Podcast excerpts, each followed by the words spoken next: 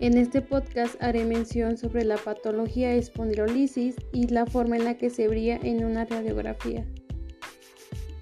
La espondilolisis consiste en una rotura de la lámina de la vértebra, de forma en que la articulación facetaria quedaría separada del resto, y algunos síntomas que con frecuencia no causan ningún dolor ni síntoma, y es solo un hallazgo casual en una radiografía y algunas causas de dicha patología son un defecto congénito en la columna, que aparece generalmente unos años después del nacimiento.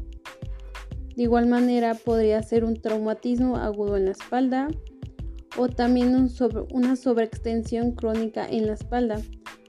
O también podríamos involucrar algunas condiciones degenerativas de la columna. ¿Qué es una radiografía? Es una prueba diagnóstica que se basa de radiaciones electromagnéticas capaces de atravesar cuerpos opacos para obtener películas fotográficas.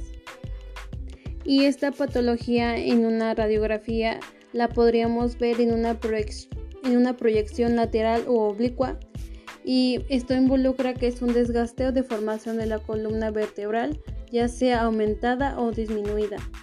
Y bueno, lo que notaríamos en dicha radiografía podría ser la, bueno, la deformación de la forma, tamaño y densidad del disco, la deformación de la alineación y algún cambio en el cuerpo vertebral.